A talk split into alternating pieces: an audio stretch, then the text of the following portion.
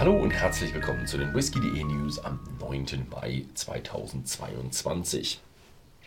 Und wir haben wieder eine Reihe interessanter Nachrichten. Die erste Nachricht ist der Glengoyne Legacy Chapter 3 ist da. Und es wird der letzte der Legacy-Reihe sein. 48% und zu Ehren von Sir Arthur John Tedder. Ein Zollbeamter. okay, demnächst auch bei whisky.de erhältlich.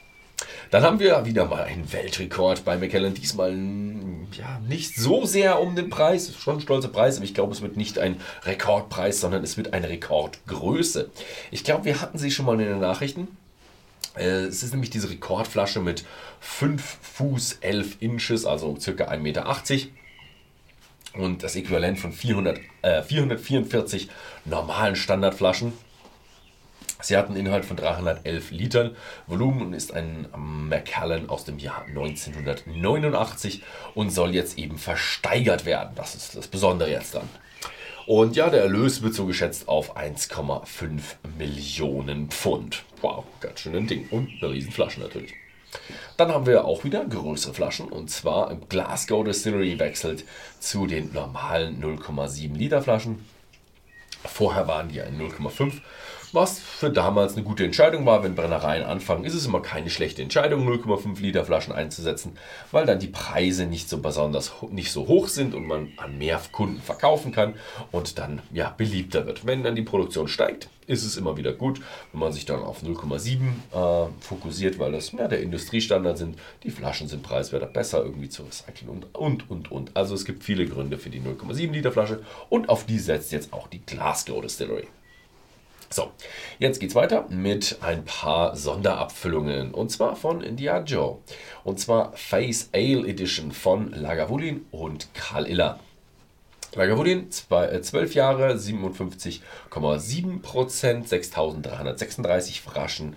Und der Karl Iller ist 15 Jahre und 55,2% und nur 3702 Flaschen. Und beide nur auf Eiler an den jeweiligen Brennereien erhältlich. Ich glaube, man kann vielleicht auch bei den Schwesterbrennereien einkaufen, aber wenn man schon mal auf Eiler ist, so weit ist von Lagavulin bis Kalila auch nicht.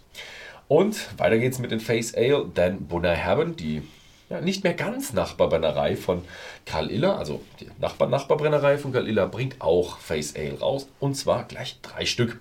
Äh, die erste nennen sie Abnam Araik 50 oder Araik, doch schon Araik.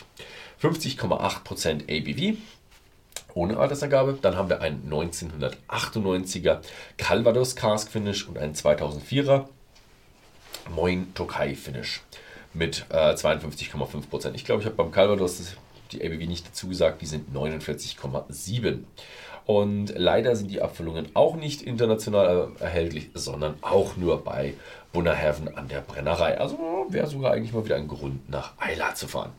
Dann haben wir einen Ruhestand zu vermelden. Bobby Anderson, der Manager der Speyborn Distillerie, geht in Ruhestand. Nach 22 Jahren Dienst hat er sich jetzt in den Ruhestand begeben und da muss ich sagen, vielen Dank für alles, für den guten Whisky und viel Spaß im Ruhestand. Dann geht es weiter mit Glen Scotia. Die bringen mal wieder den ältesten Whisky raus. Das machen sie jetzt in letzter Zeit öfters. Ich glaube, die Nachricht hatte ich schon ein paar Mal. Und ja, man kann ja immer wieder ein Jahr älter rausbringen. Dann ist man immer wieder in den Nachrichten. Es, diesmal ist es ein 46 Jahre alter Single Malt. Er reifte erstmal in Reedfill, Bourbonfässern und dann gab es nochmal Oloroso Sherryfässer hinterher. Und ja, 41,7% und weltweit 150 Flaschen. Also eine sehr exklusive und wahrscheinlich auch sehr teure Flasche. Dann haben wir noch eine Nachricht von Lindoris Abbey und die bringt Exclusive Cask Abfüllungen nach Deutschland. Es sind zwei besondere Einzelfassabfüllungen, Sherry und Portwein. Lindoris Abbey, the Exclusive Cask Sherry mit 59,10% ABV ist die erste und die zweite heißt sehr ähnlich, Lindoris Abbey, the Exclusive Port Sherry mit 57,5% ABV. Beide Abfüllungen sind auch bei whisky.de im Shop erhältlich. Könnt ihr gerne mal nachschauen. Dann haben wir noch zwei neue fassstarke Abfüllungen von Tamdu und die haben auch einen tollen Anlass und zwar sie werden 125 Jahre alt. Ähm, jeweils nur 1000 Flaschen äh, von eben den Tamdu Dalbali 5 und Tamdu 18 Jahre alt Cask Strength. Entschuldigung. Und leider beide nur an den Brennereien erhältlich.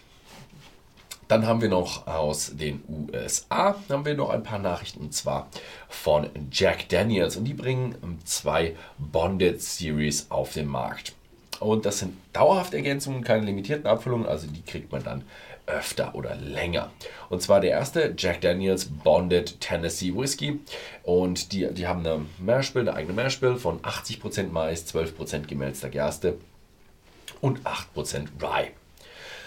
Dann haben wir noch den mm, Jack Daniels Triple Mash Blended Straight Whisky. Und das ist eine Mischung aus drei Straight Bottled in Bond Whiskys. Also die ersten Whiskys abgefüllt, ne, Bottled in Bond, alles in einer Brennerei und zwei Jahre alt mindestens.